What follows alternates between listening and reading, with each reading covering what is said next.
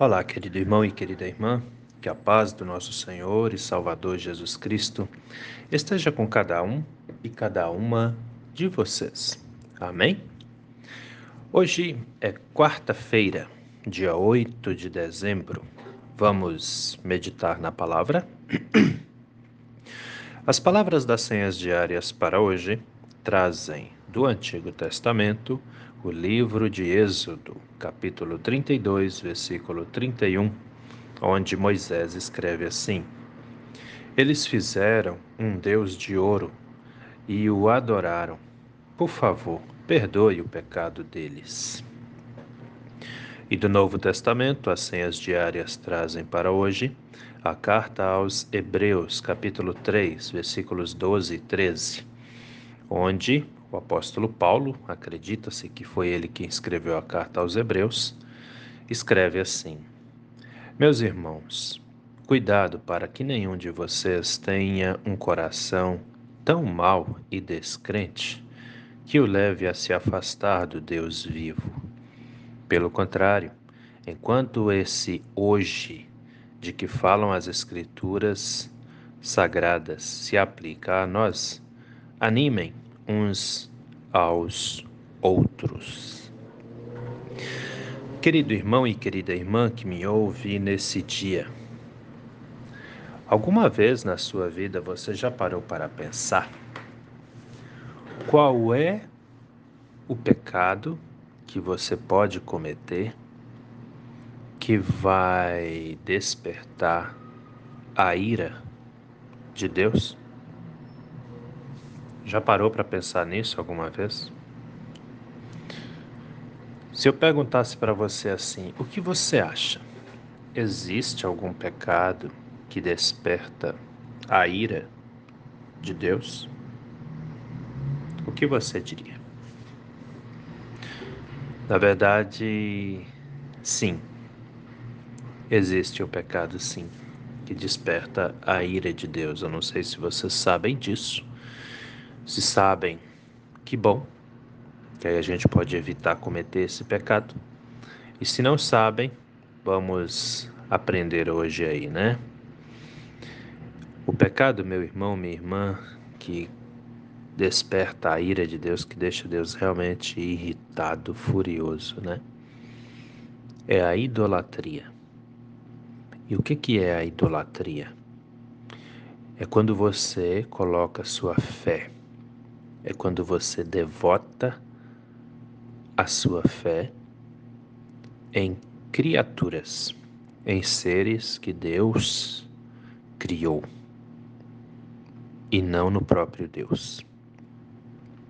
Isso é idolatria. E idolatria é pecado. E esse pecado irrita a Deus. Entendem? Mas por que irrita? Que muita gente pergunta assim, né? Mas qual é o problema? O que, que tem de tão errado ali que não pode?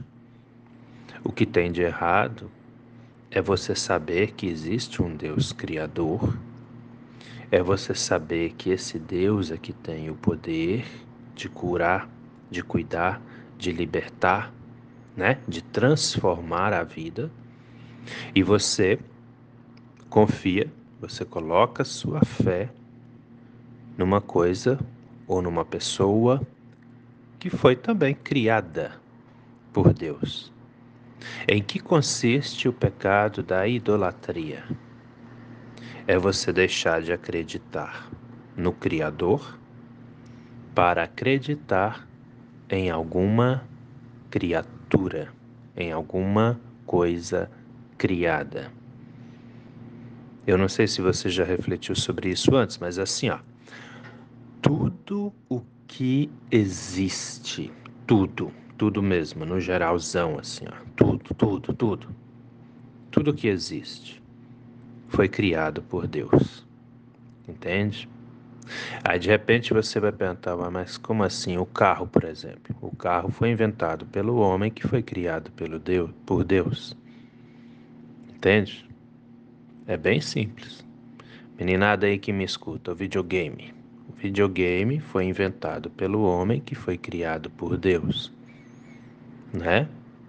Então, tudo que existe, nós podemos dizer que faz parte da criação de Deus.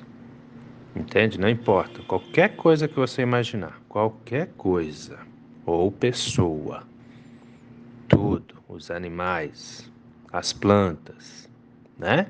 Foi ele que criou. Então a gente, é aí que está o nó.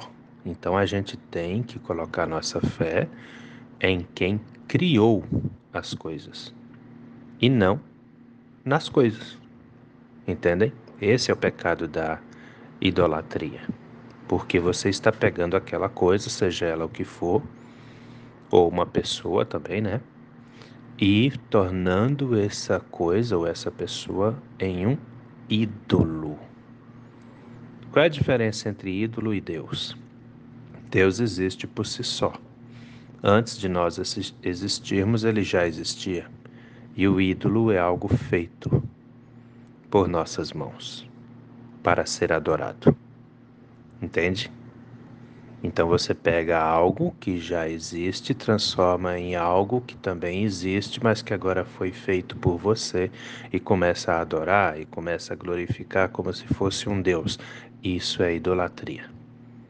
Entendem? E Deus não aceita. Ele não concorda. Pelo contrário, pior um pouco ainda. Ele fica irado, ele fica bravo, né? Olha lá, vamos para a Bíblia. Êxodo, capítulo 32, versículo 31. Moisés ora a Deus pelo povo.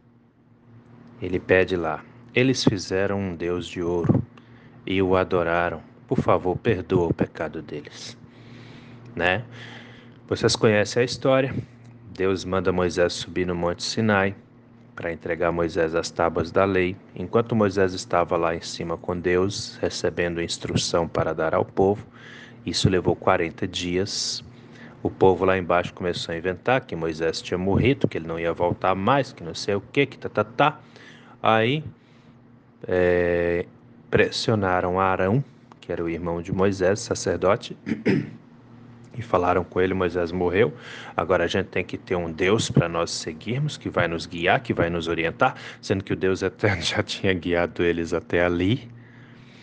E Arão ficou ali sendo pressionado pelo povo, então pegaram os brincos de ouro das mulheres, as pulseiras das mulheres, os colares que eles tinham ganhado lá do, das mulheres do Egito, quando saíram do Egito, né, para o deserto, quando aconteceu o êxodo, mesmo a saída deles do Egito.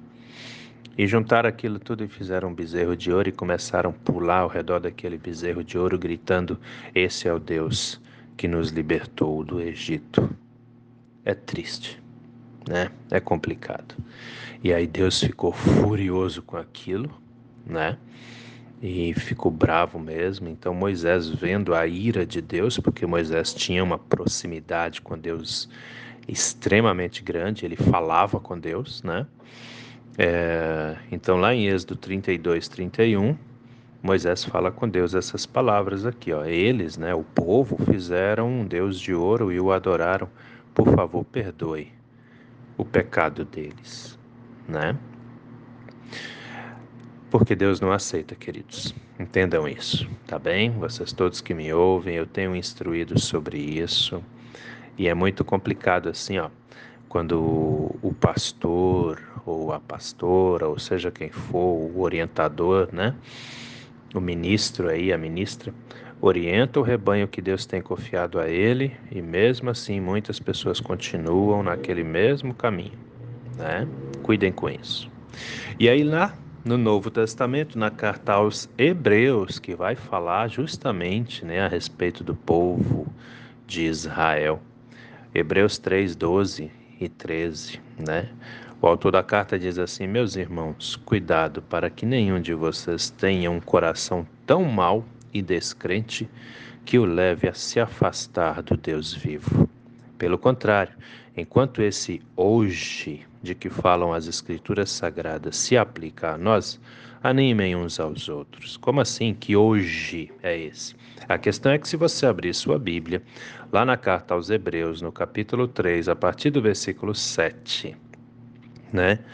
É, o, você vai ler o seguinte: diz assim, ó.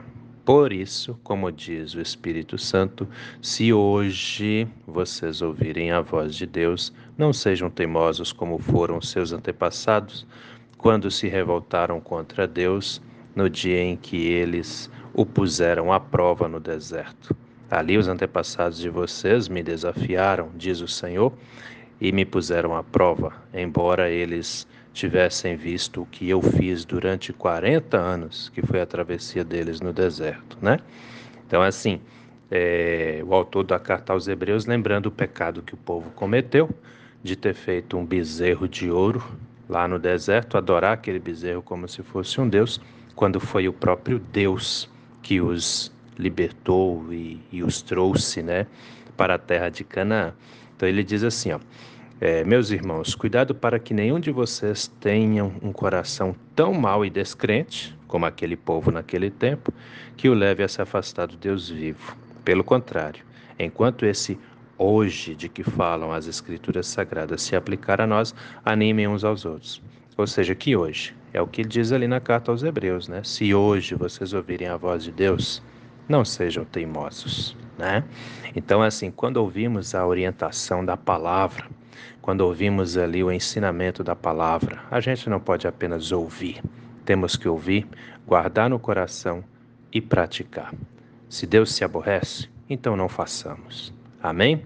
Pensa nisso com carinho, meu irmão, minha irmã, porque quanto mais obedientes ao Senhor nós somos, mais abençoados por Ele somos também. Vamos orar? Deus eterno e todo-poderoso, obrigado, Senhor, por mais essa noite que passou, por mais esse dia que inicia, em que podemos despertar para mais um dia de trabalho, de estudos, de caminhada, mas também te pedimos, venha conosco, ó Deus eterno. Não nos deixe caminhar sozinhos. Não olhe, meu Deus, tanto para os nossos pecados, pois o ser humano é falho, fraco e muitas vezes confuso também. Assim te pedimos, nos ilumine com a luz do seu Espírito Santo, para que não pequemos contra o Senhor, mas também para que hajamos sempre da maneira que te agrada. Fique conosco, Pai amado, a cada novo dia de nossas vidas. Que a cada instante cada um e cada uma de nós sinta a sua presença poderosa, protetora, cuidadora e curadora de Pai. Abençoe-nos, ó Pai amado, pois somos seus filhos e necessitamos da sua graça e da Sua presença. Fique conosco hoje e a cada instante de nossas vidas. É em nome do nosso Senhor e Salvador Jesus Cristo que te pedimos e desde já também te agradecemos, pois temos a plena certeza, meu Deus, de que podemos sempre te clamar, pois o Senhor ouve as nossas orações e atende os nossos pedidos também. Em nome de Jesus. Amém, Senhor. Querido irmão, querida irmã, que a bênção do Deus eterno e todo-poderoso, Pai, Filho e Espírito Santo, venha sobre você e permaneça com você, hoje e a cada novo dia de sua vida, em nome do nosso Senhor e Salvador Jesus Cristo. Amém. Até a próxima.